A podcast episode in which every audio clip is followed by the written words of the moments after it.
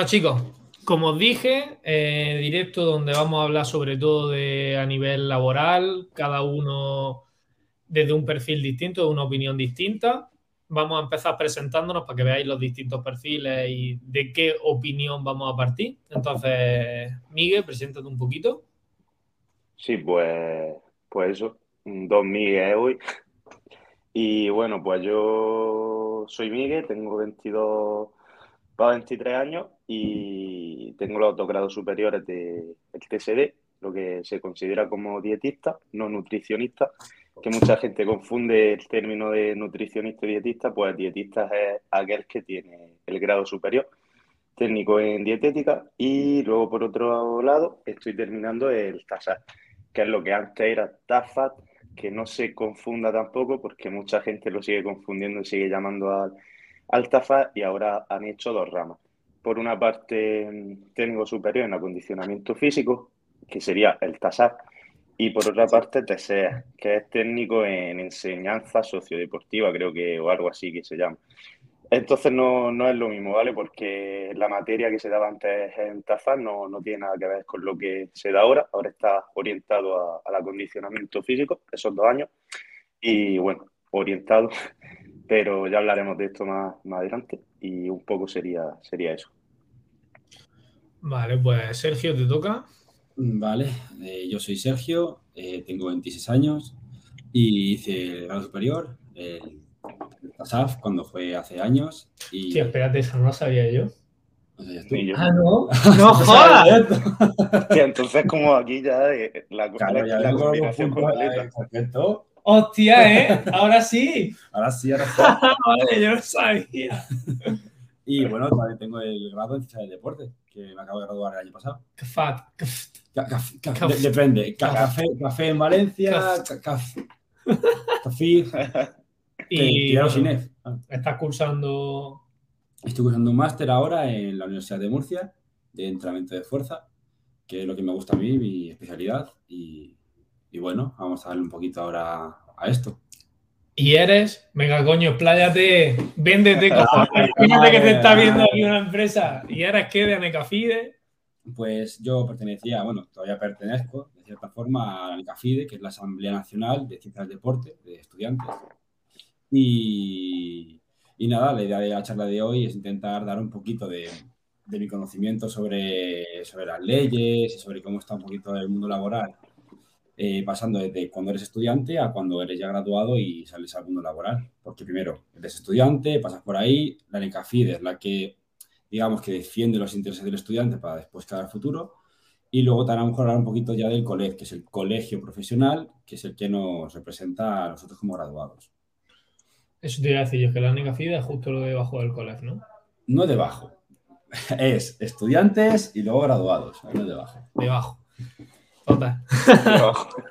Qué Bueno, la gente ya me voy a presentar, pero bueno, yo creo que ya lo sabe la mayoría. Soy Miguel, graduado en Ciencias de la Actividad Física y del Deporte, con dos másteres de entrenamiento personal y de, y de educación de profesor.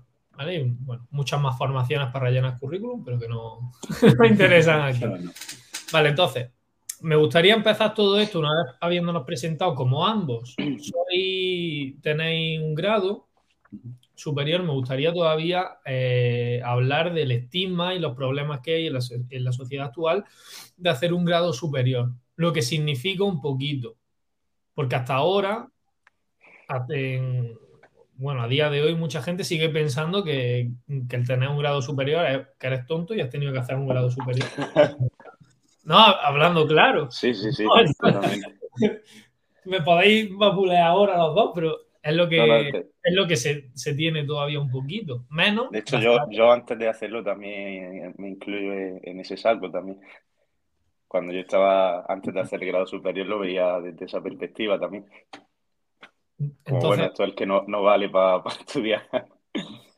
claro, eso es el que no vale para estudiar, me meto aquí y, y ya está. Entonces, eh, sí me gustaría recalcar una cosa que yo pensaba también, eso desde, desde, desde el principio, pero cada vez me ha ido cambiando más la mente. Y sobre todo con algunos compañeros que hicieron Teco Tafá y luego se metieron a Inés, Es decir, toda esa especialización desde un principio, yo creo que han sido los que más conocimiento tienen y los que mejor eh, han sido, por lo menos en su campo. Y, son que se han ido especializando desde chicos, pero siempre se ha estigmatizado ese problema de, de, esto. Entonces, me gustaría también incluso que hablaseis un poquito del, bagaje que os ha dado, que, ¿Qué habéis notado si realmente ha sido eso? Si no, si supongo que no, claramente, pero bueno, que, hablaseis un poquito. Hmm. Y luego contaré una experiencia que tuve en, el, instituto de, sobre, esto. Guay, sí, sí. Pues si quiere empezar Miguel o empiezo yo, como queráis. Me empieza Miguel. Venga, pues bueno, lo que has dicho pues, es curioso porque yo cuando hice bachiller la selectividad me salió regular, entonces yo no me planteé repetir selectividad de nuevo en ningún momento y me fui directamente a la rama de, los grados superiores. ¿Qué es lo que pasa? Que en bachiller no lo sé, eh, hablo de, mi bachiller la orientadora y demás no nos, hablara, no nos hablaban de los grados superiores, o sea, notaban como, como la única salida eh, selectividad carrera, selectividad carrera, y era como, guay, es que como no llegué a la nota o como me salga más selectividad, es que es que he fracasado con, con 17, 18 años, ya, ya, mi vida, mi vida ha fracasado por completo. Entonces, bueno, cuando hice selectividad, eh, empecé a, yo tenía claro que quería estudiar nutrición en ese momento la carrera, luego esté por el, por el grado superior. ¿Y qué es lo que, lo que a mí me dio el grado superior? Mm, no haberme metido en una carrera que no habría terminado, estoy seguro. Si yo me hubiera metido en la carrera de nutrición y dietética, no lo, habría, no lo hubiera terminado, eh, por varios motivos. Entonces, el grado superior creo que si tienes la posibilidad en lo que quieres estudiar, en lo que quieres graduarte como, carrera universitaria, tiene esa rama, eh, yo creo que está muy bien, un punto muy positivo para que tantees. Primero, porque con 17, 18 años mm, no, o sea, no sabes de qué va la vida. si lo único, tu única preocupación ha sido ir al instituto y llevar hecho los, los deberes de matemáticas. No, no sabes, o sea, tienes pájaros, claro tienes pájaro en la cabeza. Entonces, ese tanteillo te va a venir muy bien. Son dos años, dos años en los que te va a aclarar la mente y a partir de ahí ya tomas decisiones. Puedes decir, bueno, pues a lo mejor dentro de, este grado superior me sigue gustando esto, pero lo puedo derivar a otro sitio. A lo mejor si quería estudiar ADE, ahora he visto que, me llama más la atención la parte de, no sé, de, marketing o tal vez no tanto esto, ¿sabes? Llevándolo a otro campo. Entonces, bueno, yo creo que eso es algo que ha logrado superiores. Y en cuanto a la estima que decías también de, que la gente se sigue pensando que, que, que, para es que, bueno, al final ha cambiado bastante en el sentido de, que, claro, mi padre cuando yo dije que me iba a meter en un grado superior, fue como, ¿pero qué estás hablando? No sé qué, como que estás retrocediendo, que, ha hecho bachiller, que, ¿cómo te vas a meter a fumar porros directo. claro, ahora, no. Totalmente. Entonces, eh, no es lo mismo que antes. De hecho, los grados superiores se, se, se, ponen muy por debajo de, la mentalidad de la gente porque dan bastante caña en el sentido de, de tareas, de, o sea, te sientes como si estuvieras de nuevo en bachillerato en cuanto a, a tareas, etc, etc ahí te habla un poco, que quería empezar hablando por ahí de lo que fue eh, de mi mentalidad con esos 18 años, cuando estudié el grado superior de, nutrición, eh, de nutrición y dietética. Porque, bueno, lo quería llevar ahí primero ese campo. Porque luego esta ha sido totalmente distinto. Yo no me considero ni que, ni que lo haya hecho de momento. Entonces, ni que lo haya cursado, pero bueno. no, en el sentido de que no lo he vivido como una época de estudiante, sino ha sido, está siendo como puro disfrute. O sea, ha sido como algo que no sé, mm, apocalíptico, vamos a llamarlo, mi experiencia de estudiante, tío. No, no lo considero como estar estudiando. Así que si quieres darle tú, Sergio, tu opinión sobre ese grado superior. Yo fíjate que nunca he tenido la percepción de que un técnico es porque voy a hacer el técnico porque no valgo para estudiar. Tampoco es eso a lo mejor que la gente que no quiere tirarse cuatro años estudiando, dice, bueno, pues hago el, técnico, tiro por esa rama y ya está, que al final es un poco más práctica, porque la verdad es que muchas veces te encuentras asignaturas que son súper teóricas, pero te falta un poco de chicha, de decir, usted tengo que seguir practicando esto, ¿sabes? Era que un mm. técnico y el, el, el tasar, vamos, es que yo lo disfruté un montonazo. Era todo el día hacer ejercicio, tenías tu parte teórica, pero te movías mucho más de lo que tú dices. no vives igual que a lo mejor si en otro sitio. O el bachillerato, seis horas sentado en la mesa. Ahí era la mitad del tiempo estaba haciendo ejercicio, ¿sabes? Claro. Y al final todos sabemos que el ejercicio y el deporte une a la gente y es un poquito más movidito, ¿sabes? Que eso luego también te alegra. Y por mm. otro lado, también me he dado cuenta, eh, en base a mi experiencia y a mis compañeros, que la gente que venía con el técnico superior ve las cosas de otra manera. Sí. los chavales que vienen con 18, el primer año. Mm, Hermano, yo vine aquí a Granada y estaba apoyardado, tío. Pero apoyardado. o sea, yo es que, es que había una diferencia gigantesca entre, entre los que teníamos 18 añitos aquí y los que tenían 20, ¿no? Sí, 20. los que tenían 20 años, que además es que nunca se me olvidará, tío, yo que, que venía, por eso lo que tú dices, estás ahí ahora sentado, historia, filosofía, matemáticas, su puta madre, que no servía. Bueno. que, no voy a hacer. ¿Por qué no me he dedicado a ser profesor? Eh? Menos mal, menos mal. Que no servía Bueno, había entendido. Sí. Sí. Que, que, venía apoyardado y yo a lo mejor tenía que dar una sesión o algo así, tío, no me sabía mover, no sabía hablar en público, eh, tenía unos problemones gigantes a la hora, pues eso, de, de, improvisar también, no sabía improvisar. Yo cuando me decían, tienes que preparar una sesión, venga, pues el día de antes, pon súper bien estructurado, súper tal, súper cual, no sé cuánto. Y a lo mejor venir de Tafá de haber estado de borrachera la, la, noche anterior, dice, hostia, que tenía sesión luego, que la tenía que dar yo, no sé qué, po, po, po, po, po y como si se lo hubiese preparado durante tres años. Yo nervioso. para ti, para ti, ¿Eh? Para ti el grado superior es como un comodín para poder seguir emborrachándote en la carrera sin que te lastre, ¿no?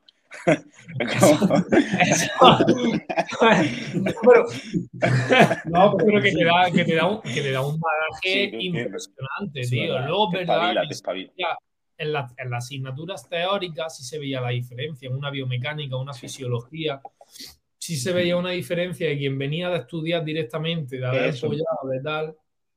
Sí. Y las asignaturas prácticas sí había, sí había mucha diferencia. Sí. Pero luego eso eso me parece interesante lo que has dicho también, porque yo creo, bajo mi, perspectiva, que el conocimiento que te da el hacer un bachillerato, por ejemplo, mm, lo veo necesario. No, no, no me preguntes por qué, pero creo que, hay unas bases de tanto de matemáticas como, como no sé, de cualquier asignatura, que eso tú no lo vas a volver a ver en tu vida porque mm, de forma autónoma no te vas a poner a estudiar eso. Y yo creo que esas bases que en el momento no las ves necesarias y que luego no lo son, no las vas a aplicar. Pero creo que te, te dan ese campo, te abren esa, esa visión de, del estudio que yo sí he notado en gente que ha hecho grado medio y grado superior, no la tenía. O esa capacidad de, de lucha, de estudiar. Eh, lo he vivido en los dos grados superiores. Eh, en nutrición veía como gente que tenía grados medios y se había metido en nutrición, las asignaturas más, más fisiológicas y de fisiología y anatomía y demás, no, no podían con ellas. O sea, es que no podían. Entonces, eso quería hacer ese inciso, que de la misma forma en la que creo que fomento o animo a estudiar los grados superiores, también creo que, que es interesante cursar el bachiller, porque te da algo que, que no te va, no va no, no, o sea, la, la cultura, el conocimiento y todo lo que te da el bachillerato es espectacular. Si a mí el bachillerato me parece muy bien. Mm. Porque te da mucha cultura, que es lo que pasa, que luego, mmm, pues lo que tú dices, es lo que decía antes, ¿no? Que se ha tomado cachondeo. y, y que filosofía está muy bien a nivel de cultura, que lengua está muy bien a nivel de cultura, pero luego dentro de tu vida laboral yo no he vuelto a ver. No, yo, yo nunca he ido haciendo análisis sintáctico por ahí. No, es, eso.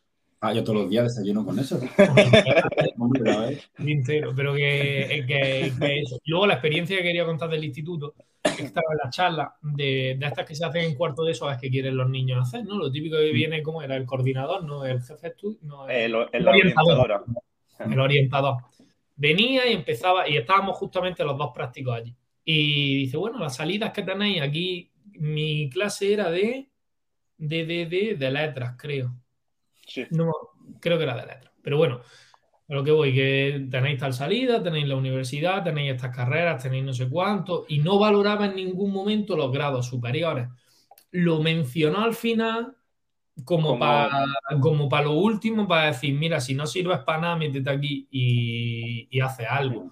Y, me- y nos preguntó, dice, ¿vosotros que, que tenéis la carrera, qué opináis? Digo, mira, pues sinceramente yo, el hacer un grado superior es que les va a dar mucho más bagaje y que no pasa nada. Y Primero que, que decía, me molestó mucho una cosa que era, que era lo enfocado a toda selectividad, que era la prueba de vuestra vida, que no sé qué, eso, que, que o sea, yo ese momento lo viví fatal, tío. Bueno, todos los niños lo vivimos fatal, Sí. pero que no es la prueba de tu vida. Que es que te Claro. equivocar. ¿Sabes? Que, que es lo que, mm, que aunque los tres tengamos distinta edad, pues los tres estamos en el mundo laboral, tranquilos, sin tal, pero es que parece que a los 18 años, si no te has metido en ningún sitio, es que era un puto. Totalmente. Equivocarse. Gente Sí. que ha hecho una carrera, ha fallado, ha hecho otra. Una cosa equivocarse una vez y otra equivocarse 10 años, que Sí. tengo amigos míos que, que van plantando. Sí, Bueno. sí, eso también. Vale, punto medio. Ya sé que los extremos no son buenos. Pero que, mm, que, te- que no pasa nada por Sí. que no hay equivocarse, que es que has probado y testearte. Si es que nunca has estudiado algo fuera de lo que te han ido estableci- eh, estableciendo, pirar, pom, pom, pom, ven ahora, hasta ahora, cuál. Entonces, pues eso, y nos preguntó la opinión, Claro. y digo, lo primero, que la selectividad no es la prueba de tu vida. Es una prueba más, Mm. Hay que ir tranquilo y más o menos pues vas viendo a dónde te, te gustaría ir. Yo lo estoy noche de antes, me has llevado tranquilo. No, y tengo compañeros que ent- entraron en primero de. Qué huevos tienen. Entraron, entraron en primero de carrera Inés y se salieron a derecho. ¿Qué tiene que ver uno con otro? Nada, pero bueno, ya. Pero eso no es equivocarse, eso para mí es el mayor aprendizaje que te puede dar la, la vida, porque a lo mejor. Equivocarte, equivocarte es quedarte ahí dentro, como, como conozco también a alguno que otro que está en cuarto año y en plan, ¿qué, qué Claro. estoy haciendo? De- Claro, y a lo es que ya la te tengo que terminar. Eso es, entonces, bueno, pero que no, no, no daba la opción a grado superior, no, no, no contemplaba, contemplaba lo que se contempla en el sistema educativo, que a los 18 años Ya. tienes su- tu selectividad y tienes que entrar en la carrera de tu vida, no te puedes Y equivocar. tienes que ser, y tienes que ser funcionario, haces tu carrera, tus oposiciones, ya está. Que es Y que al final es funcionario. Total. No que me revienta a mí eso. eh. No, es que todo Sí. el mundo tira para profesor. Que no, hombre, coño, que mucho Sí. más dentro de todo esto, ¿sabes? Que. Hombre, el problema, yo cuando, cuando hablo con gente de, de esto es como, bueno, es que, pero si es que son los que mejores viven de este país, si es que no te estoy diciendo que no, si lo que te estoy diciendo es que el país está orientado a, eso.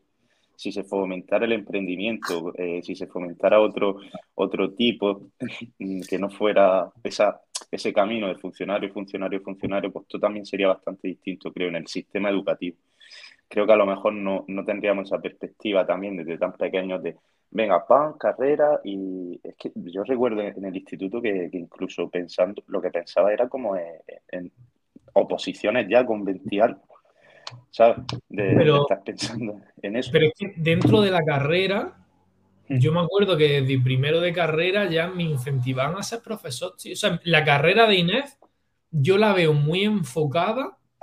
Dime lo contrario, si no, que además que tú estás en distintas universidades. Yo la veo muy enfocada a que seas profesor, a que seas docente. Claro, Porque ya, pero es lo que tú dices. Mira, hoy estaba viendo, desayunando a, a Jordi Wild al- a su, su podcast este, y, y justo pues choca. No sé si sabéis quién es. sí, ¿El choca? Sí, ¿no? Sí, sí, sí. Ah, bueno, choca. sí, sí. Pues eso, estaba hablando de los impuestos y demás, y medio en su tono de gracia y demás, amenazado con, con irse a Andorra, porque ya es que son unos impuestos y tal. Lo que decís de ese funcionario, claro que es una vida más fácil. te- tu sueldo a final de mes, tu horario, tu tal, tu guap, pero hay mucha gente que está ahí sin ganas de vivir, de no ser, de no ser feliz realmente. sí, Entonces, sí, tú vas, tú vas a la por- oficina de empleo y a, a ver la cara de, de las que te atienden. ¿por qué, por, qué ha, por qué ha subido tanto el nivel de opositores en la Guardia Civil, en correos, en Policía Nacional, en todo Por esto? la Porque, a un- puesto seguro, que habrá, que habrá un gran porcentaje que le gusta, por supuesto, no te digo que no. Sí, sí, sí, lo hay también. Porque si, si tú te pones a, a valorar, venga, me hago autónomo, 300 euros, que ahora a lo mejor suben, 300 euros al mes por emprender, que no te estoy debiendo nada, 21% de IVA, IRPF, gestoría, eh, no sé qué, no sé cuánto, es que te quitas la ganas de vivir. Total. Y de trabajar y todo. Se te quita la ganas de vivir y, y, luego lo que tú dices de que, pero es que, por ejemplo, los padres, ¿no? Que es lo típico, hazte funcionario, si es que yo lo entiendo. Si es que lo quieres, lo mejor para tu hijo, que tú quieres que Totalmente. Eso es así. Es un país que no, no ayuda mucho a, a eso, pero esto sería para, para otro tema de, sí, Estamos a irnos por las ramas y. Sí, sí, vamos a centrarnos en. Pero bueno. Pero que es verdad. Grado superior. No, el grado superior ya está, ya está esto. Lo que, lo que sí sería la situación laboral de cada uno, para empezar en cadena. Y aquí, a partir de ahora, te vas a calentar. Oye. Eso. Ahora Sergio ahí diciendo que. Mi voy lleva a hacerme la comida y Sergio se queda aquí solo porque lo graduados. que tú estás haciendo eso. Todos queremos nuestro sitio, no pasa nada, ya está. Solo que algunos tienen más sitio y otros tienen menos. Los del grado superior en el Burger King y los graduados trabajando. fuera, fuera de coña, fuera de coña, eso que acaba de decir Sergio, o sea, es que yo le doy la razón. Ahora hablamos de eso, pero quiero hablar de eso también. Antes de, de, meternos aquí, como introducción a la situación laboral y demás, quiero, y volviendo un poco a los grados superiores y ya terminando esto, el que yo, por ejemplo, haya hecho eh, los grados superiores o haya tirado por esa rama y tal vez no por la carrera, quiero dejar claro que no es que esté en contra o que piense que, la carrera es la carrera, grado superior lo tengo. Yo creo que hay que mirar la situación de, de cada uno y esto lo he, lo he hablado con Miguel muchas veces eh, a lo mejor una carrera son cuatro años, tiene un gasto económico, eh, él está estudiando una carrera en otra ciudad o en tu ciudad, lo que sea, pago de piso, alquiler, vida de estudiante. Entonces, los grados superiores, algo que, que, lo veo desde mi punto de vista, es que te da la facilidad de salir al mercado laboral en un tiempo más reducido y un coste también de estudiar. Claro, y un coste eh, más reducido también lo que supone estudiar el grado superior a, una carrera en cuanto a densidad y, tiempo. Entonces, eso lo, quería dejar claro. Que lo que, hablé, lo que yo diga de, los grados superiores y demás es, bajo mi perspectiva, mi visión y, mi situación. Que si tuviera otra situación o hubiera tenido otra situación, lo mismo hubiera tirado por, por la carrera directamente después de los grados superiores. Así que bueno, cerrando, cerrando eso, mi situación laboral, eh, desde hace, cuando yo terminé nutrición y dietética, pues bueno, empecé hacer así un poco random y, demás a mi entorno, a mis amigos, pues planes nutricionales, yo ya estaba metido en el, mundo del mercado laboral, pero por otras ramas, súper random, y que no tiene nada que ver con esto, y llevaba cierto tipo de asesorías. ¿Qué es lo que pasa? Que cuando yo estaba haciendo esto, mi perspectiva era como, tío, si es que no entrena. O sea, yo, yo la base de todo lo veía como, como el entrenamiento, por mi experiencia propia y demás, como, como por lo que leía y sabía y demás. Entonces era como un poco, eh, no me vale. Es decir, no, yo no quiero estar aquí haciendo planes nutricionales, ajustando un déficit energético, etc. etc. Y después de la pandemia, eh, al año al otro año de haber hecho nutrición y dietética, me metí en el TASAC porque conocí esta, esta rama, condicionamiento físico y tal. Eh, total, cuando el año pasado hice el primer año y conocí por una profesora a, a que actualmente es mi jefe, y, ahí estoy currando en un centro de entrenamiento. Un centro de entrenamiento donde eh, trabajan, quién trabaja en los centros de entrenamiento y no en los gimnasios como técnicos. Los que son graduados normalmente, los que tienen el CAF, la carrera. Estoy trabajando y actualmente no he terminado todavía el TASAR. Que esto nos dé también un poco para pensar ahora si, si, realmente lo que hay que valorar es, un título, la, la titulitis o, o bueno, que es lo que muchas veces pienso yo también, que un título, un papel no, te hace más que nada. Ahora, Sergio, me gustaría que hablara ahí del término de legalidad dentro de, eso, porque bueno, yo estoy ejerciendo como, como entrenador personal y, no he terminado, no he terminado tampoco el TASAP de momento. Te enciendo la antorcha. que traigo el rastrillo ya. está, Sergio, está Sergio haciendo así, diciendo. está Sergio encendido. Está así, no, no, no, está así como el Estoy tranquilo, estoy tranquilo, estoy tranquilo, estoy tranquilo. Claro, es que, es que yo, yo opino eh, que, que intrusismo laboral es una palabra que no debe de ir, que no debe de ir por la rama de, de tienes el graduado o no. O sea, siempre bajo un margen de legalidad y demás.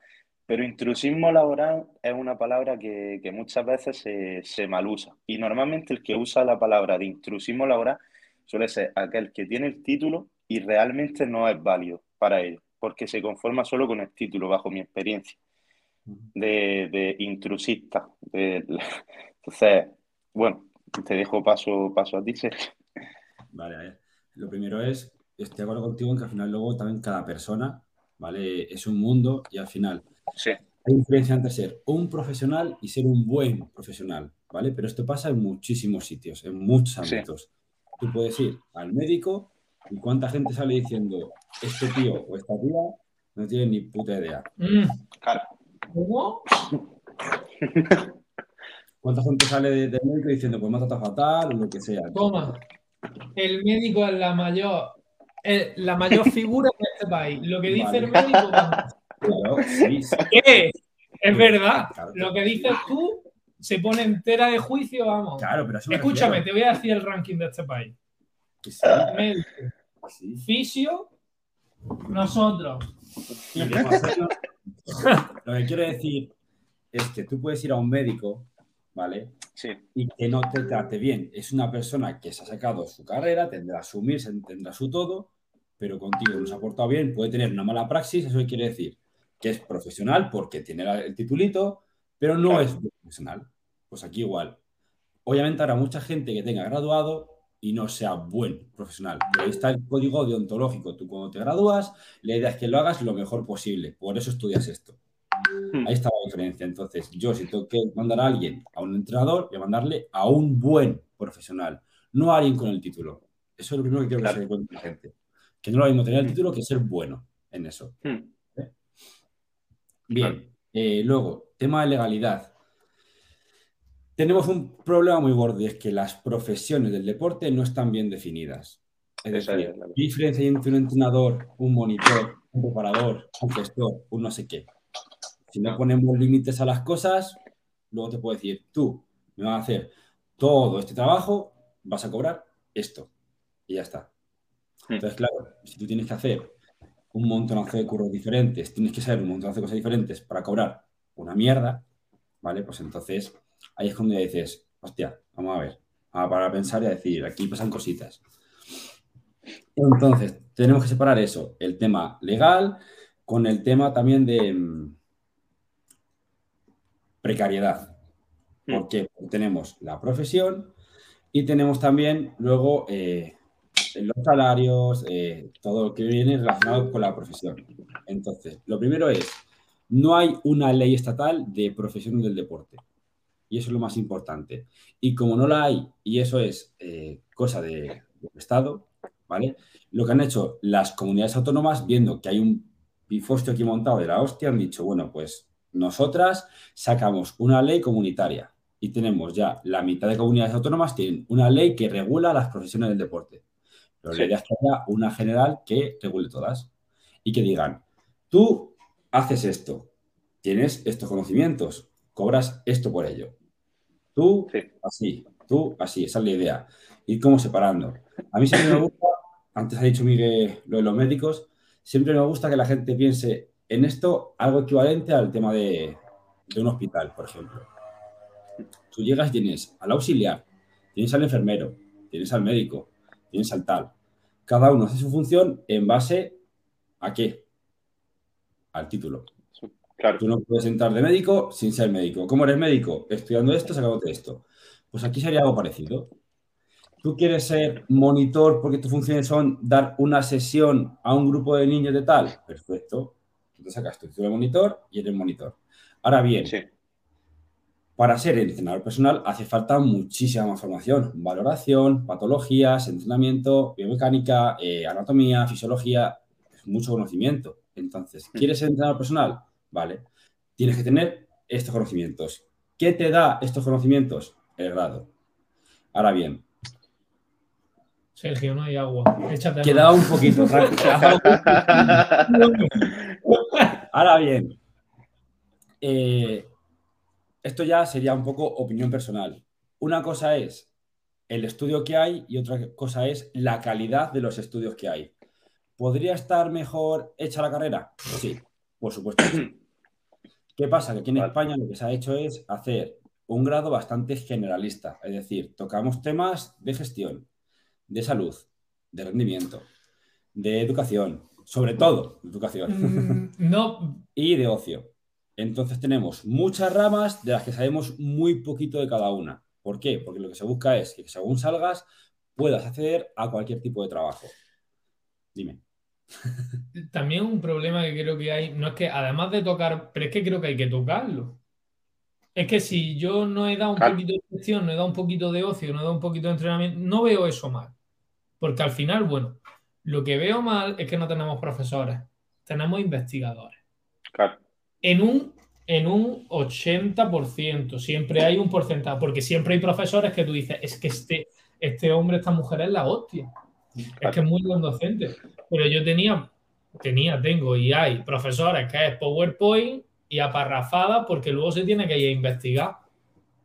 Porque tiene un mínimo de créditos de docencia que tiene que ser obligatorio. Pero entonces, yo creo que el problema es que en la universidad habría que diferenciar docencia e investigación. También. O sea, el problema es de. Del profesor. no. De cómo se da del Estado de que pone la investigación como la pone. Bueno, claro, claro, sí, y pasan todas. Claro, bueno, sí, claro, no, hablo, coño, hablo del, mundo universitario. Pero creo que un problema es ese, porque si tú tienes un buen docente de, fisiología, se mata en fisiología. Si tienes un buen docente en anatomía, te enseña anatomía funcional, no te pone plantillas para que te memorices y qué. ¿Y qué relación tiene el flexor del dedo gordo a lo mejor con el problema que tiene el pez, pues a lo mejor hay, pero no te lo enseñan porque pasa. O yo que sé, o muchas asignaturas que es, venga, esto es, bueno, pero explícame para qué sirve esto, para qué porque hay malos docentes y buenos investigadores.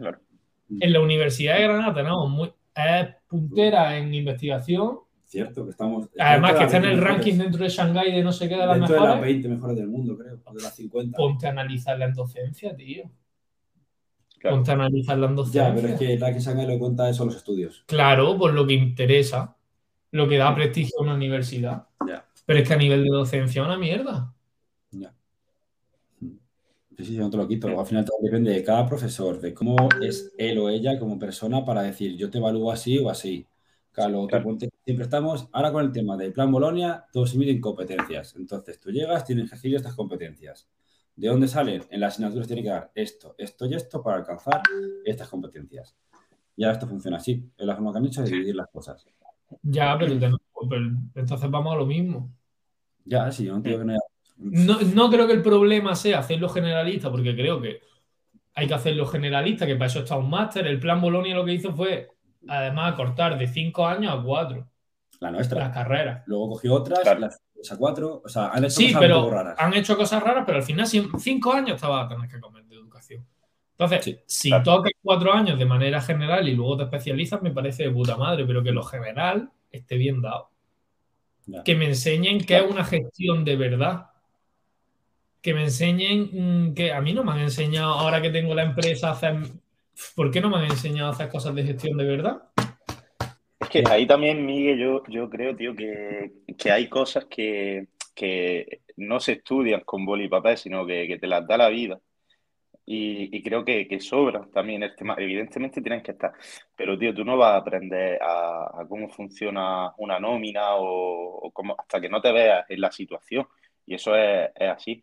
Entonces, eh, yo creo que, bueno, Mm, es un poco indiferente también en el sentido de que la parte que tiene la carrera o la parte que tiene volviendo a, los grados superiores es que tenemos primero que, que estar metidos dentro del mundo laboral para darle interés también a esos, a esos conocimientos, ¿no? Eh, al margen de cómo se enseña. Entonces nos enseñan teoría, teoría, teoría, teoría y luego es cuando la vamos a valorar.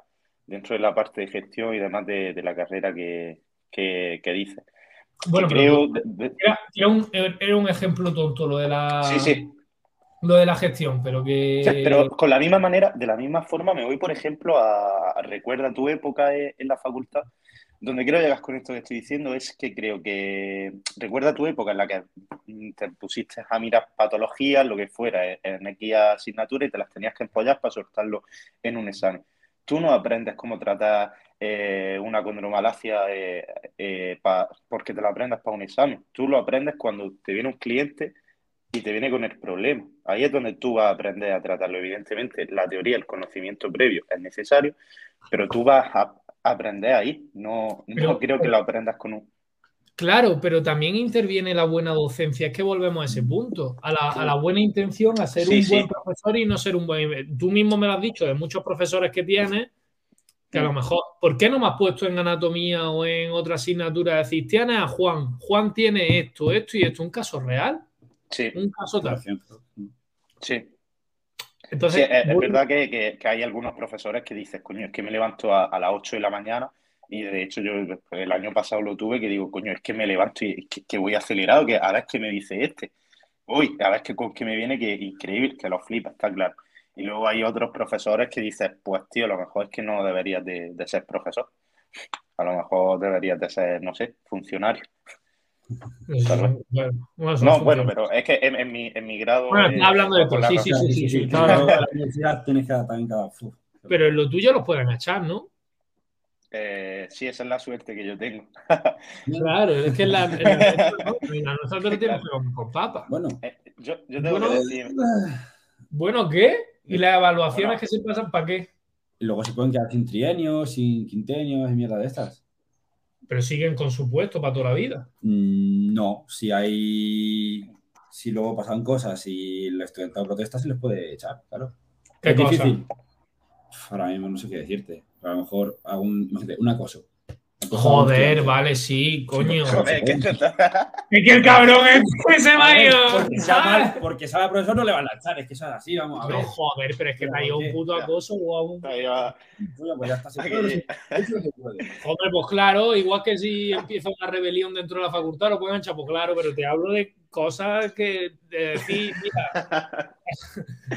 Eso me gusta. una puta mierda. O mira, las evaluaciones que tú pasas a los profesores todos los años. ¿Cuántos profesores le han puesto todos los compañeros tuyos cero? Pero cero es decir, era una puta mierda. Y ahí sigue, y ahí sigue. Y habrá cosas, habrá cosas que pueda. Hasta que acose a alguien y salga, ¿no? No, a ver, es que esto, así, en otros países la universidad pública sí que coge profesores y los va echando porque tienen esa libertad, pero aquí no, aquí está hecho así. En España se supone que tiene que haber unas revisiones, creo, si no me equivoco bien. Pues, eh, tiene unas revisiones, a ver cómo lo estás haciendo, a ver cómo está. Pero nadie viene a revisarte. Viene el primer año de funcionariado a revisarte. Y las revisiones pues, no me las puedo imaginar. No, pero que tendrá que ser algo grave para que te puedan decir algo. Que te pongan todos un cero porque eres mal profesor no es motivo para que te echen. Coño, a la puta calle, eres malo, eres docente, a la puta calle. Ya, sí, yo también lo comparto. Ahora que se haga, vamos a cambiar la ley quieres que te diga? Es que yo he pasado evaluaciones de la, de la UGR de poner cero en todo. Pero cero de verdad, no es porque ese hombre me caiga mal porque me ha puesto un cero. Es que es malísimo, tío. Que sí, pues lo te digo, luego tendrá sus consecuencias. A lo mejor esa persona, cuando tenga que elegir asignatura, a lo mejor no puede coger esta, tiene que coger otra. O cuando tengan que pagarle, pero sigue, en la pero sigue en la docencia, tío. Bueno, pues es que te ha hecho así. Es que se tendría que ir a la puta calle. si no, tío, que no. Tendría que haber, yo creo que como unas revisiones, no por encima de, como unas evaluaciones como el que se recicla, un reciclaje, que eso también quería, aunque ya está fuera del tema de que estábamos hablando, que era situación laboral, pero hay, no sé qué países que, los profesores tienen una especie de reciclaje cada cierto tiempo. Sí, claro. Eh, como unas evaluaciones o de para ver si sigue teniendo, del plan, si está actualizado o está hablando de porque eso también lo quería preguntar a vosotros. La facultad, o sea, yo la suerte que tengo en los grados superiores es que el profesor que más edad tiene, tiene 30 y algo. Y hay gente que está muy, muy actualizada y, se nota y puedes hablar con ellos y, y hay gente que está puesta, la mayoría de, esos profesores en el TASAR, eh, gente que está muy puesta. Pero claro, mi experiencia y lo que hablo con, otros compañeros amigos es, en plan, es que me tengo que aprender ahora metodologías de, los años 70 o de los años 80. Entonces, esa es otra parte. Claro. Entonces es como nos estamos yendo del tema de situación laboral. bueno, pero no pasa nada. Eh, está bien. Sí. Eh, es como también lo que ha dicho Sergio antes, de que quería puntillar eso, de la estructura a lo mejor que hay en un hospital, ¿no? Bueno, tú eres la enfermera, eres la que pone las vacunas, el médico el que tal, y todo eso. Entonces, mm, ¿tú realmente crees, Sergio, que por el hecho de que una persona tenga la carrera, el CAF, es que no sé ni cómo se llama? CAF. CAF. CAF. Eh, ¿Es más válido o, debe de optar más a, a ejercer, por ejemplo, hacer una valoración y una persona que tenga el grado superior no? Porque si esto me lo dice, si esto me lo dice hace 10 años, te diría que sí. Pero si esto me lo dice hoy en día, con la cantidad de información que, tenemos en Internet, mm, de pago, gratuita, pero es que hay unas plataformas, tío, que, que flipas. O sea, tienes Enfas, tienes, mm, no sé, tienes AudioFit, que son cosas que de, de entretenimiento realmente, pero que realmente que pueden enseñar. Yo muchas veces lo he analizado y digo, tío, si es que he aprendido más con, este tío que, lo que he visto en el, grado superior, incluso compañeros que han hecho la carrera. Entonces te quería preguntar por eso, si tú crees que, el hecho de tener el CAF te convierte o te hace válido para, hacer una valoración, por ejemplo. Yo creo que, obviamente, el valor de una persona no lo dice el, el nivel de estudio, o sea, el tener la titulitis, ¿vale? Hay personas muy válidas sin titulación que son buenísimos. Y ahora gente sin el grado superior y sin la carrera que me den mil vueltas. ¿Qué mm. pasa? Que es verdad que tú cuando ofreces un servicio, la idea es que tenga un mínimo de calidad y de seguridad. ¿Cómo se consigue eso? ¿Cómo demuestras tú que puede dar un servicio de calidad? Tú cuando vas a un hospital te va a atender una persona que tú sabes que es un médico, no una persona que ha hecho un curso de dos días a saber dónde. Entonces, ahí está la cosa. Entonces, obviamente yo, yo entiendo que hay mucha gente que sabe un montón sin tener el título. Pero claro, luego llegas al mundo laboral, tienes que trabajar y tienes que ver también ese punto de decir, tengo que asegurar esto y esto. ¿Y, cómo lo consigo? Digo yo, si sabes tanto, no te cuesta. Luego siempre hay, pues, o acreditaciones o, formas de conseguir, ¿sabes? Sabes un montón. Haz un examen que demuestre tus conocimientos, te dan el papelito y lo tienes, perfecto es como todo. Tú quieres abrirte una clínica de fisio, tienes que ser fisio y tienes que ir con tu papelito. Quieres irte a un hospital y tal, que pongo siempre ese ejemplo porque es lo que está más regulado, ¿vale? No por otra cosa. Sí, sí, sí. Parece que la gente más respeto tiene. ¿Vale? Entonces, al final, nosotros como, como entrenadores, preparadores, redactadores. Respeto, nosotros no nos tenemos respeto. Espérate. Nosotros como, como entrenadores y eso. Eso lo que iba a decir, espérate. Como redactadores, como nosotros, tenemos que tener un mínimo que nos acredite que. Sí, sí, sí, ya, me he perdido igual. Que querías decir que en la carrera mínimo te acredita que tiene un conocimiento mínimo. Eso es, eso es. Yo al final, yo sinceramente pienso que la carrera es la base. O sea, no es el todo, ni mucho menos. Pero es que tú cuando tienes ya X conocimientos mínimos de X cosas, luego toda la información que busques, primero, sabes dónde buscarla, sabes dónde está la información de calidad. Porque claro, lo que decías, hay mucha información. Ahora bien, ¿cuál es correcta? ¿Cuál no? ¿Cuál es buena? ¿Cuál no? Me meto en una página que pone no sé qué, no sé cuánto, en mundoentrenamiento.com, no sé qué, sitio, hazte un 4x12 que está de puta madre. No, me refiero, o sí, pero ¿por qué? Ahí está la cosa. ¿Vale? Entonces, lo que quiero decir es que tengo el mínimo, ya tengo una base y ya soy yo el que tiene que, tiene que decir, soy bueno, quiero ser bueno. Vale, ya busco información me especializo e intento ser el mejor lo mío o no, pero a menos que mi servicio sea de calidad. Yo al final lo que quiero es que la gente eh, venga, entrene y esté mejor. Ya está. Sí, o sea que para ti, eh, es decir, para ti lo que es eh, la carrera es como el mínimo y ya a partir de ahí ya podrás ser bueno o mal profesional, pero primero tienes que tener. A ver, luego también, el grado superior también es lo que decíamos antes. Yo he visto gente muy buena en grado superior. Sí, sí, sí. Y de hecho, yo, yo he visto gente muy buena con el grado superior eh, y lo mejor, o sea, aquí también te quiero mm, hacer un, un puntillo, es que la gente que conozco en mi entorno, que es muy buena eh, de forma específica en un deporte, tiene el grado superior.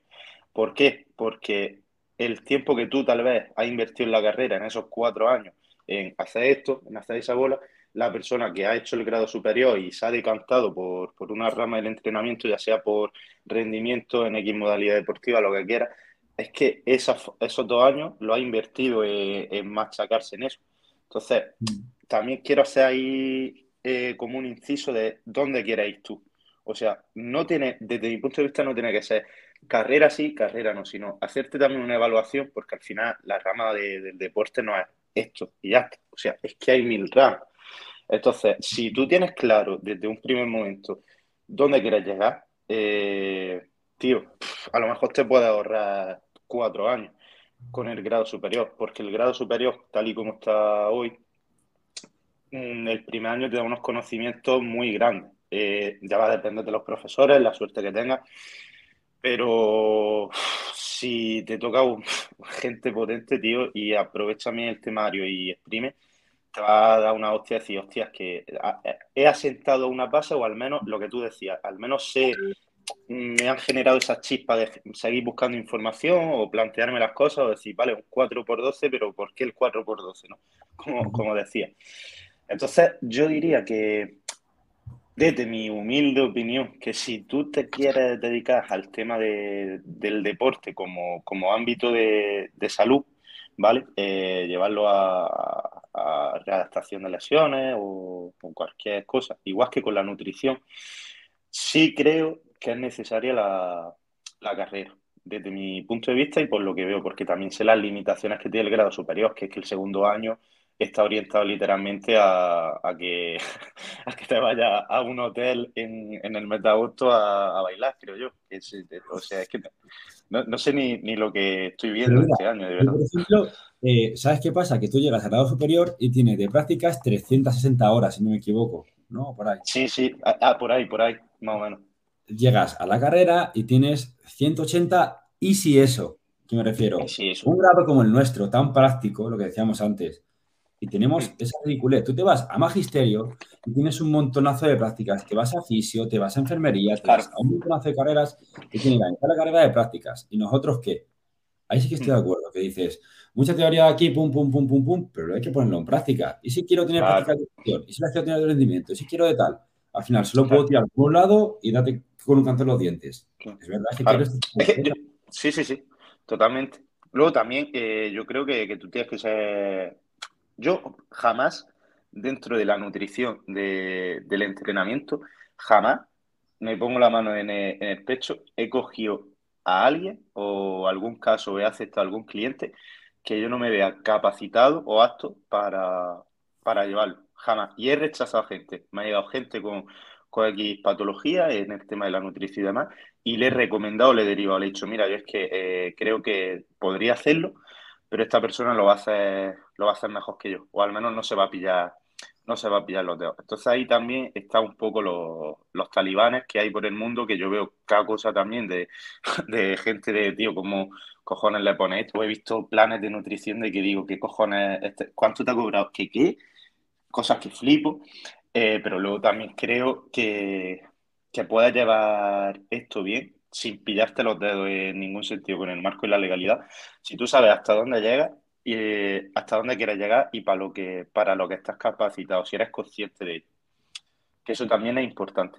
Luego, pues evidentemente habrá quien tenga el grado superior y se crea que por haber visto, por saber dar una clase de body pump ya es entrenado personal, que también lo hay. Pero yo creo que, que está esas dos ramas. Eh, el que sabe dónde parar, hasta dónde puede llegar, el que sabe hasta dónde puede llegar con el grado superior, pero tiene esa chispa de seguir formándose, porque no se quede contenta con eso, y luego eh, los talibanes. Y luego otra cosa, y ya te, paso el ruedo, es que em, yo soy lo mismo, por ejemplo, que no, es por mm, decir que sea más o menos, solo que no me voy a poner a mí, sino una persona que termina el grado superior es lo mismo que otra que termina el grado superior. Entonces, yo esto lo hablaba con, Miguel el otro día. ¿Dónde queda en el currículum las horas que tú inviertes leyendo, sin que aparezca en un examen, eh, por los papers que te puedas leer, las formaciones que tú, los webinars que te metes un domingo por la mañana. Eso es lo mismo que, el que llega y sale el viernes, el sábado por la noche y el domingo y el lunes, pero el lunes da una clase de body. Entonces mi mentalidad en todo, en todo esto. Y todo ello lo llevo a, que, tío, que, hace 10 años me lo dice y te digo que, que sí, que tienes que tener la carrera, pero es que tal y como veo hoy la cosa, no lo veo necesario en ese campo, porque es que si quiero aprender anatomía y yo tengo las chispas, voy a aprender anatomía, pero ya me compraré yo un buen libro de anatomía y me lo leeré. Si quiero aprender programación, ya me compraré yo el libro que vea necesario para aprender programación. Y bueno, eso es un poco mi, visión en ese marco. No, si luego estoy de acuerdo contigo en muchas cosas, me refiero a lo que dices. Yo, mira, si me llega un, un tafaz, un SAP, que sabe todo esto, y yo tengo la seguridad porque lo conozco de que sabe un montonazo de cosas, a mí sinceramente no me importaría que me entrenase, porque digo, vale, lo sabe, lo va a hacer bien. Pero claro, no todo el mundo es como tú, por ejemplo, en este caso. ¿Cuánta gente hay que sin titulación y sin tener ni idea se pueden a mandar cosas, locuras a todo el mundo? Eso es lo que yo quiero cortar. Ya, que están haciendo daño a la gente, eso es lo que no quiero. O sea, yo solamente, hmm. todo esto que, todo este interés mío que nace de un mínimo, es porque quiero que la gente cuando entrene, entrene bien y que se nos valore a nosotros. Porque yo llevo estudiando siete años esto, seis años, y que llegue una persona que no tiene ni, idea y se crea que sabe de entrenamiento con todo lo que hay detrás. Sí, sí, sí. es que luego ya la gente, y lo que dice, Miguel, ¿quién somos? Nadie, ¿por qué? Claro, es que hasta, hasta que te paras, hasta que te pones a estudiarlo, tío, tú realmente yo eh, entrené, llevo entrenando mucho más tiempo que, estudiando en este mundillo y es que hasta que no estudias te crees que el entrenamiento es esto es hacer cuádriceps, esto es hacer bíceps y esto es hacer pecho. Y te crees que eso es el entrenamiento. Pero porque, porque ha evolucionado también en muy poco tiempo. Claro. Venimos. Una ciencia joven. Es una ciencia todavía muy joven. Eh, es verdad que antes tenía un enfoque muy hasta Cenadera Inés, que es el Instituto Nacional de Educación Física. Claro, Entonces, educación. Mm, sí que es verdad que había un cambio generacional también muy grande desde mis padres hasta ahora, la visión, cómo ha cambiado todo, qué es lo que se tiene por entrenamiento. Yo lo he dicho ya en no sé cuántos directos, pero lo voy a volver a repetir. Yo doy gracias al COVID. Muchas gracias al COVID. Gracias al COVID se nos ha valorado mucho más. Total, eso es verdad. Sí. Mucho más, se ha visto la mejoría, se ha visto que moviéndome soy una persona sana, que, puedo subir escaleras sin ahogarme, que tengo una recuperación mejor, que absolutamente todo. Yo doy que vivir con dolor, que puedo vivir sin dolor. Que puedo vivir sin dolor. Que antes solamente teníamos la carta del fisio y del médico. Que a mí me vienen clientes diciéndome, mira, me he gastado no sé cuánto dinero en fisio, me he gastado no sé cuánto dinero en médico, voy a probar contigo. Y que conmigo se vaya. No estoy diciendo que un médico o un fisio sea peor, sino que cada uno tiene que intervenir en un momento determinado. y ahora mismo se nos tiene en cuenta que somos, que somos la, digamos, el último momento de intervención, una recuperación de lesiones, una rehabilitación, rehabilitación o lo que sea. Pero antes no se nos tenía en cuenta. O sea, se acababa la cadena en el fisio. ¿Y ahora qué? Y ya luego el entrenador era como la parte de, ocio, de venga, si, ya sí puede ir a entrenar. No es, que, no puedo entrenar porque, porque estoy mal, claro. Somos, se dais cuenta, somos un artículo de lujo. 21% de IVA. ¿Cuánto cobra un fisio de IVA? Cero. Ahí lo tienes.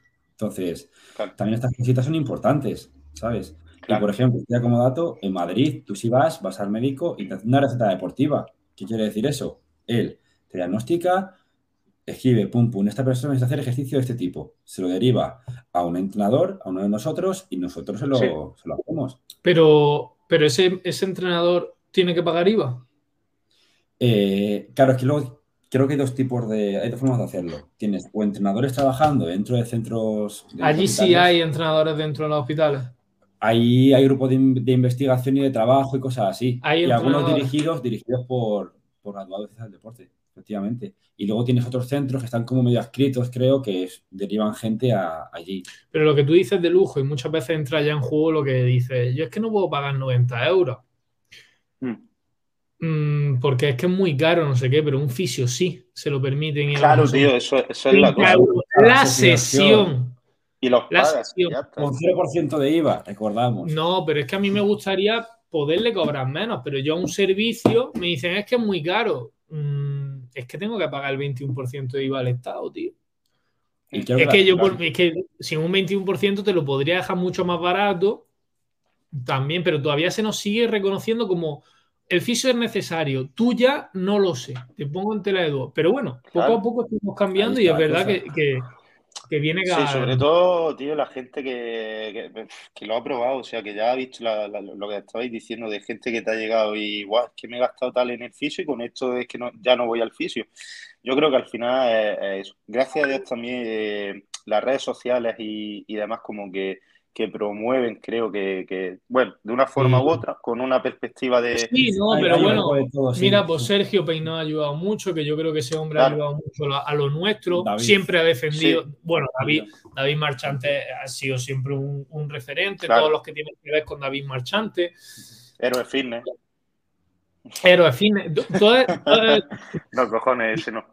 Villano, villano fitness. Pero, pero que hay gente que ha ayudado mucho. Luego están los cuatro gilipollas que ven. Se lo ha pensado. Eso, eso quería, quería, quería preguntarte eso, Sergio. ¿Hasta qué punto eh, este rollo que hay de, Instagram y demás? Porque, tío, me parto los cojones literalmente de que hay gente que, que tiene esto gracias al Instagram, tío, hace asesorías sin tener, o sea, que a lo mejor está estudiando derecho ¿sabes? Pero que le patrocina X marca de, mis cojones, de no sé qué, tiene 15.000 seguidores, 100.000, los que sea, y hace asesoría. Porque la gente eh, mm, valora eso, eh, su perfil de Instagram. ¿Hasta qué punto tú puedes estar dado de alta como, autónomo o cómo, cómo va eso? Porque la verdad es que no, no tengo ni idea. O sea, tú a la hora de llevar a una persona sin titulación ninguna, y cuando ya no estamos hablando de llevo a mi primo, estamos hablando de que tiene 100.000 seguidores y está llevando a 200 personas al mes, por ejemplo. También te digo, si llevas a 200 personas al mes, la calidad del servicio a saber cómo es. Pero bueno. Sí, sí, sí, pero me entiendes por dónde voy. Sí, sí, lo primero es, se suele, si es verdad que hay muchas marcas de alimentación, de nutrición, de no sé qué, de, de deportiva, tú con una persona que tiene un buen cuerpo porque es lo que vende, muestran el cuerpo, ese cuerpo dice, no, yo estoy así porque he hecho 4 por 10 en abdominales y no sé qué. Y la gente, ah, 4, pues voy a hacerlo yo también. la, gente, no está educada. Luego tenemos que hacer, educar a la gente para que entiendan un poquito a quién tienen que hacer más caso y a, quién no. Eso para empezar. Venga, sí. duda. Era una persona que no tiene ni idea de entrenamiento. Claro. Vais, em, estáis viendo por dónde voy, ¿no? Sí. Voy a Instagram veis a una persona con, conocimiento, bueno, con que sube poco, de conocimiento interesante, tal, pero físicamente que puede saber mucho. Pero luego veo a un tío que está buenísimo, una tía que está buenísima. ¿Tú a quién coges? Sin conocimiento ninguno. Por supuestísimo, tío. De ahí, desde pequeños en el colegio, desde sí. sí, ah, he venido aquí, he venido aquí a pero, es que me estás jugando con cosas que no están en la pregunta. Te he dicho, no tienes ni. es que ya. no, ahí tiene razón. Desde las cuevas rupestres teníamos que haber pintado. Sí, sí. Fuera estudiado. Half sí, venga. Pero ¿A quién coges? Coño, al que está fuerte, al que está bueno, al que está bueno. ¿Por qué? Porque quiere porque sabe. Sí, sí, sí. Sí, yo, tío, yo, que tú sepas cómo se adapta, cómo capta el calcio, el músculo de nuevo para los puentes cruzados. Yo quiero tener ese culo. Vale. Sí, sí, sí. ¿Quién coge? Pues ese, ya está. Claro, yo quiero mandar, Miguel, yo quiero mandar aquí un mensaje claro con todo eso que acabas de decir, que, que, que es que, eh, que la gente no confunda, tío, que un atleta no es un entrenador. Y para la población general, para la población general, que quede el mensaje claro en el sentido de eh, ¿A ti quién prefieres que te entrene? ¿Dembélé o, o Johan Cruyff? Es que Dembélé mira cómo corre, Johan Cruyff está muerto. Con Dembélé. a ver si, me entiendes. Entonces, vamos, vamos. bueno, Johan Cruyff es que cayó que está muerto, pero coño, pues no sé, Xavi. Entonces, vamos a llevarlo también a la población. vamos a llevarlo a la población para que la población general lo entiende, tío, que tengan en cuenta eso, que si yo soy entrenador, ¿cómo vas a ser tu entrenador si, si estás gordo, no? Pues, es que no quiero la barriga que tú tienes o el culo que tú tienes. Si eres un flaco, lo que sea. Ahí siempre pongo el mismo ejemplo, que es el entrenador de Usain Bolt. Un tío gordo es el que entrena el más rápido del mundo. Ahí lo tienes. Ya está. Sí, eso es, eso es la cosa, tío. Entonces, que la gente, para la población general, que se quede con, este concepto. O sea, que, si yo estoy fuerte o no estoy fuerte, o, es cosa mía, que a lo mejor no están mis prioridades, o también lo he hablado conmigo últimamente, de, de decirme, yo es que ahora mismo eh, me, considero que me decías que está en una etapa más profesional y no, tanto de atleta. Entonces, ¿qué vamos a jugar a Miguel por su, por su capacidad como entrenador? ¿Por el cuerpo que tiene o por la, a las 6 de la mañana que se levanta todos los días a, hacer cosas? ¿Sabes? Es, no un mensaje para vosotros. ¿eh? ¿Quién, que, me levanto a las 6 de la mañana todos los días a trabajar? Pues tú y tú. Ya pero en Instagram o en tal no, se ve. Claro, es algo que, la gente, tío, que lo tenga, que lo tenga en cuenta, que tal vez, incluso atreviéndome más todavía, esa persona que tiene ese pedazo de físico y ese pedazo de marca, tal vez tiene también demasiado tiempo para tener ese pedazo de físico y no, no invierte tanto tiempo en, en el estudio o en el trabajo o en llevarte a ti que tú tengas ese cuerpo en vez de él. ¿Sabes qué? Me dijeron una cosa en el máster de entrenamiento que se me quedó grabado, que era mm, los grandes profesionales, los buenos, Vadillo, tal, cuá. Mm. ¿Cuántas publicaciones hacen mensuales en Instagram? ¿Cuántas historias, cuántos TikToks se graban o cuántos... Eso es, tío. Eso es. Dice, es que los, los grandes no tienen tiempo para Claro. Por eso subo una, una publicación cada mes, ¿no? Hostia, yo subo, yo subo una todos los días, último. Pues ya, está, ya sabes. la diferencia. que no, que no. Ahí está la diferencia entre el grado superior y, y la carrera, ¿no? no, no a la hora para esto. Pero que, que es verdad lo que dice mío, o sea, muy, muy a favor con tu visión, pero también tenemos que pensar en, la gente, en ponernos el papel, porque nosotros lo vemos muy claro. Como, cojones, ¿por qué coge a este y no coge a aquel que es mejor que está? Pero nosotros lo vemos claro. pero la gente no. Pero es igual que si yo me voy a otra, compararos con, yo qué sé, a la hora de coger marketing, ¿no? ¿A, cuál, ¿A cuál coges? Pues al, al, Instagram de marketing, que más a lo mejor Mm, otro, otra empresa de marketing tiene menos seguidores, pero eres una puta bestia, pero yo quiero que, que sube más cosas, que tiene más visión, por lo mismo. Lo mismo o, cómo me vas a hacer crecer tú mis seguidores si tienes 500 seguidores. Me voy al que tiene, que tiene 30 mí. Totalmente de acuerdo, tío. Ahora, otra pregunta, ya encadenando todo esto de lo laboral, volviendo a nuestro, a nuestro esto. Sobre todo a Sergio, luego a ti, Miguel. Tú tienes tu negocio, ¿vale? Tu gimnasio y demás. Te vienen dos currículum a ciegas. Uno tiene, uno tiene eh, uno es graduado y el otro tiene un grado superior. ¿Tú con quién verías de primera a mejor? Depende de, los servicios que quiera ofrecer yo. Venga, eh, clases grupales. Clases grupales, me vale cualquiera de los dos. Entonces, a lo mejor cojo al, al TAFAD o al SAF. ¿No tendrías preferencia? Sí, aquí hay que pagar menos. Hmm. Otra cosa también, claro, no mismo pagar a un graduado que pagar a un técnico. Entonces también hmm. Dentro de la ley estamos en lo mismo. Es que ahí está la cosa. Otra cosa que tiene que explicar, lo que es una profesión y una ocupación, que no es lo mismo. Una ocupación cuando te en un piso.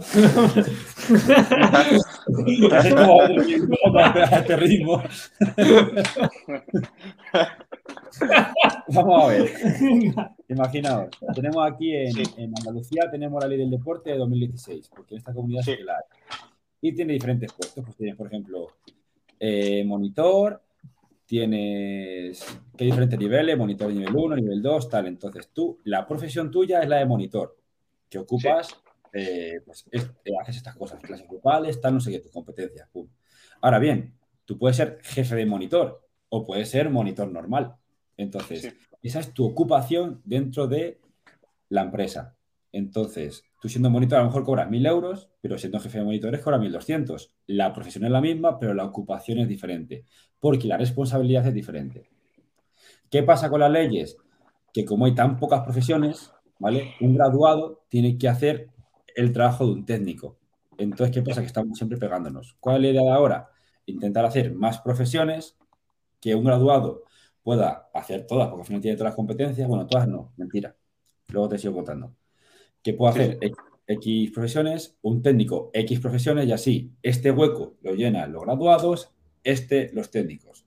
Y así no chocamos tampoco. Es una forma de que todo el mundo tengamos también trabajo, porque al final estamos haciendo todo lo mismo. Entonces también ahí está... Espérate, que Miguel quería opinar antes. Sergio cogería el que menos le tuviese que pagar. Sí, yo, yo como empresario también. Sí, sí está ese marco en la ley. O sea, a ver, no voy a coger, mira, a ti te tengo que pagar menos eh, y eres un cazurro, ¿no? En ese sentido, pero ahora si los dos tienen el mismo nivel, es que claro, ahí, tío, los que tenéis la carrera tenéis un problema en vuestra contra, en ese sentido, porque tal y como está la situación laboral, de que hay, ahora mismo hay mucha gente, tío, que tiene el CAF, que tiene el grado superior, entonces, realmente a nivel de empresario, está ahí en un problema chungo que yo lo veo también de decir, tío, es que no te contrato a ti porque te tengo que pagar más, contrato a este que, me va a hacer lo mismo. Que no necesito que tenga X conocimiento para, pues como decía a mí, que para hacer una clase grupal o un circuit training. A lo mejor con pam, pam, pam, pam me vale. O, mira, o incluso, en vez de coger al técnico, coger al graduado, que le pago lo de un técnico y encima tengo un graduado. Exactamente, el graduado, y el graduado te va a decir que sí. Porque, porque el dinero es dinero. Y, es que así, tío, hay un problema y chungo. La verdad. Ahora bien, tanto que decir, después ya de 32 años, la ley del deporte, que la última que tenemos de 1990, se supone que este trimestre más o menos, para dentro de un mes, dos meses, debería salir la, nueva ley del deporte. Y a finales de año la nueva ley de profesiones del deporte nacional. Debería, porque el CSD, que es el que trabaja estos temas, es el que lo está llevando adelante ahora, gracias al COLEF y a NECAFIDE. Después de pegarnos un montonazo de tiempo con, con, todo el mundo, están consiguiendo cositas. Y creo que eso beneficia a todo el mundo. ¿Se vienen cositas? Se vienen cositas. Se vienen cositas.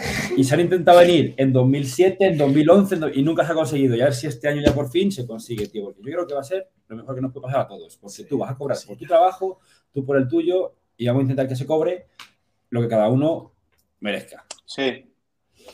Mm, lo que pasa es que yo creo que eso es una utopía muy grande, tío.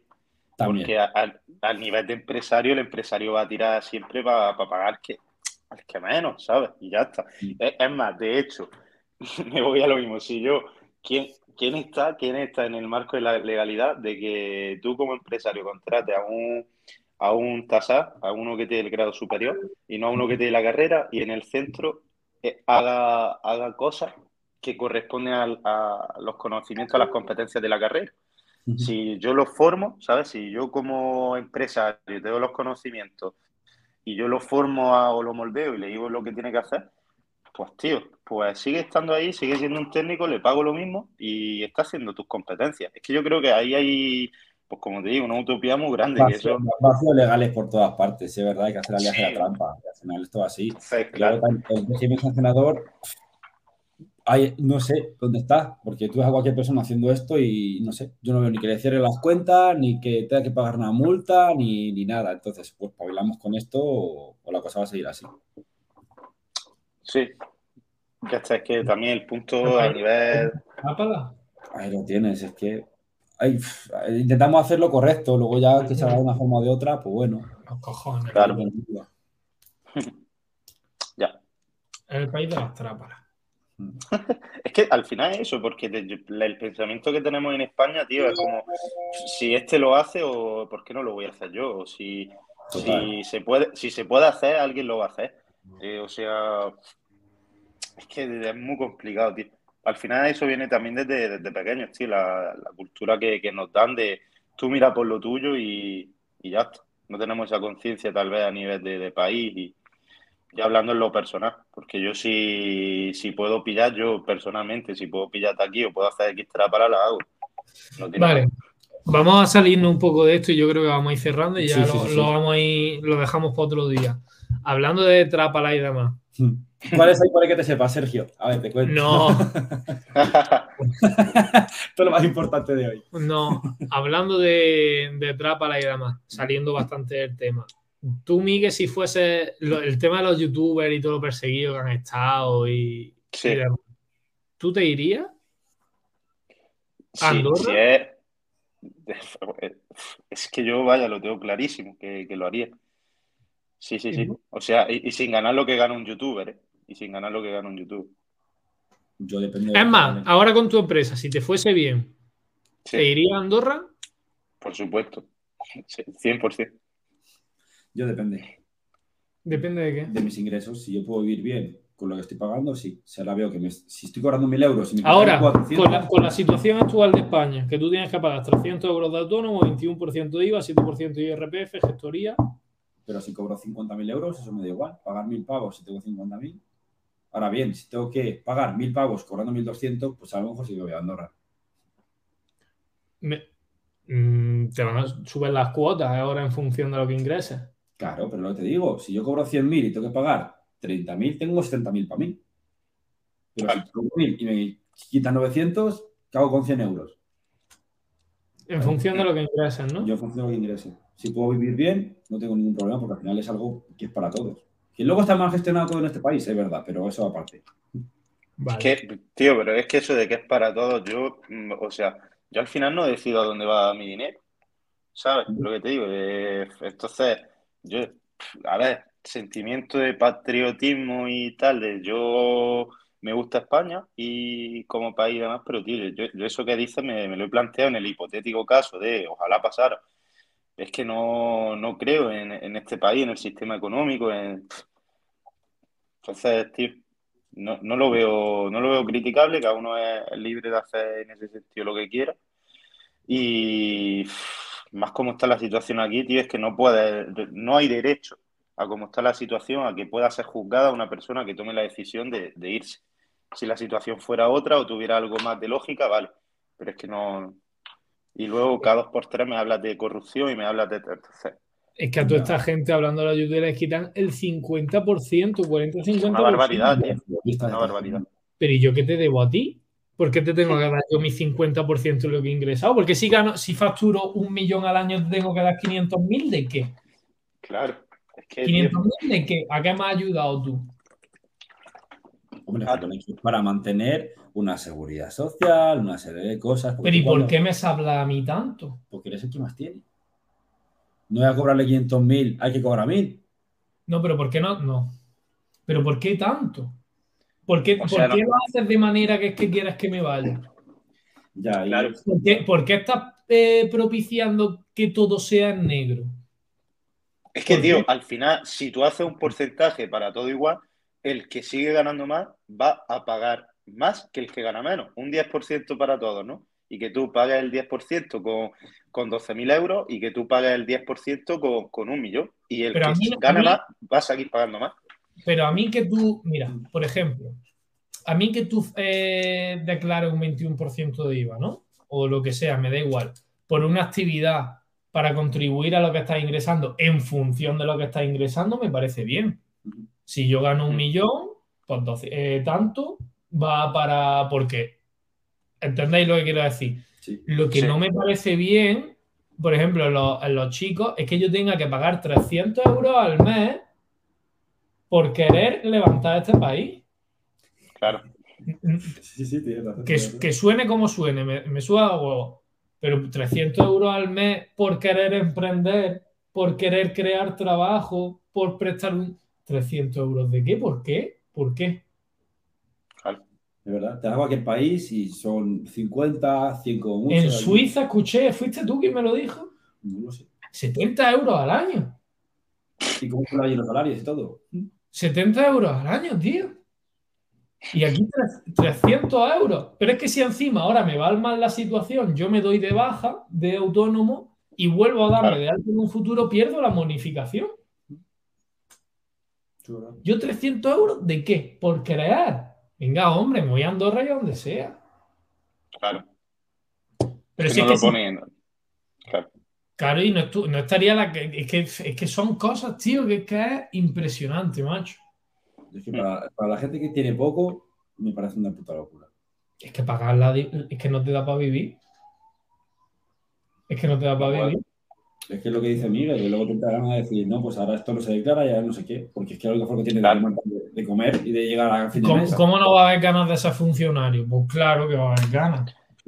Claro que la hay. Al final, yo, por triste que, suene, lo digo a, mi entorno y demás siempre, que yo, el, ser funcionario, tío, como rendirte al Estado, como que te rinde ya. dices, no, no, no puedo. Y, y dices, mira, ya está. Tiro por aquí. al final también supongo que irá de la mano el que haya subido el número de personas opositando y demás a esta subida también al autónomo, porque al final... Por, supuesto, por supuesto, tenlo claro, pero es que esto... Voy a, voy a cosas tan, tan esto como es la, la entrevista de Selas Antonio Bandera en el hormiguero. Sí. Que dice el 70, tú vas a un instituto y el 70%, 80% de los niños quiere ser autónomo, quiere emprender, quiere equivocarse. Aquí no. Claro. Aquí quieren ser médicos, quieren, ser... quieren ser funcionarios. Que sí, que hay muchas profesiones que tienes que ser funcionario porque es lo que te gusta. Pero hablo de esas personas que se rinden, que es lo que tú dices, y dices, mira, soy funcionario, me, me lavo las manos y ya está. porque si quieres ser médico y en este país, pues ya está, pues venga, vale. O quieres ser policía de verdad, bueno, pues ya está, pues no hay, no hay otra, ya está, tienes cositas que le vamos a hacer. Pero te hablo de esa gente que dice, mira, es que no puedo, es que me rindo. Claro y que luego mucha gente sacar como así motivación a trabajar el trabajo que hace. Es una pescadilla que se muerde la cola, claro está. Claro está. Exactamente. Profesores que has tenido de pequeño que dice, madre mía. muy buenos también, que no es generalizar, pero claro. No, pero. Se va sin ganas al final pasa lo que pasa. Claro. Pero eso. Pues bueno, chicos, Mm, se han quedado muchas cosas todavía por, hablar y demás, pero creo que vamos a cortar. Sí. Vamos a hacer otro pronto. Con Miguel sí que es verdad que vamos a hacer más diariamente incluso. De tamitas cortos de 20, 30 minutos, tranquilo, con el cafelito. De chill. De chill. Y, ya está, si queréis decir algo más de todo lo que hablamos, un, un punto final, tampoco enrolláis mucho Vale, sí. Dale tú, Sergio, dale, sí. Yo eso, eh, volver a repetir que el valor de una persona no está en la, titulación que tenga, es en, ser profesional. Solo que eso, al final hay formas de organizar las cosas y yo creo que mínimo, en tener un mínimo.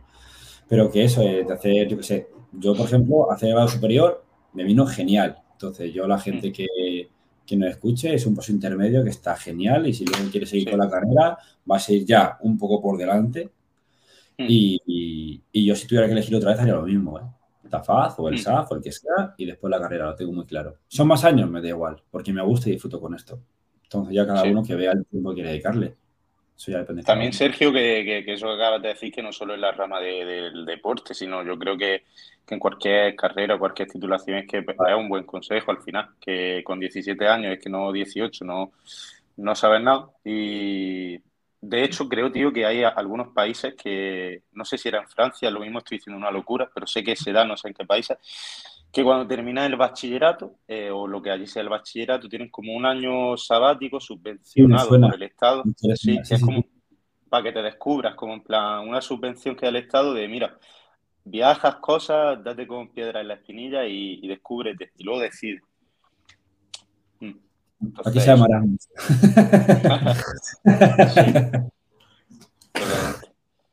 sí.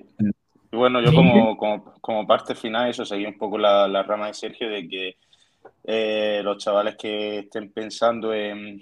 Al final el deporte, tío, el entrenamiento eh, mm, no es jugar al fútbol que hay mucha gente también, y vosotros lo sabréis más que yo, que se mete en la carrera porque le gusta el fútbol, quiere ser profesor de gimnasio, que eso no es el entrenamiento. Entonces, al que cualquier chaval que escuche esto, si se está pensando en dedicarse al entrenamiento, que el entrenamiento va mucho más allá del deporte que, practica, eh, que al final es un mundo muy autodidacta y que el título está bien, es necesario, ya sea el grado superior, con las ventajas y desventajas que tiene hacer cada uno en el, mundo laboral y futuros que habrá, porque soy consciente de que posiblemente en un futuro, si no tengo la carrera, tendré algunas trabas, eh, pero que al final es un mundo considero bastante autodidacta y que un título, de la misma forma que es necesario tenerlo, no te, no te hace un buen entrenador ese título.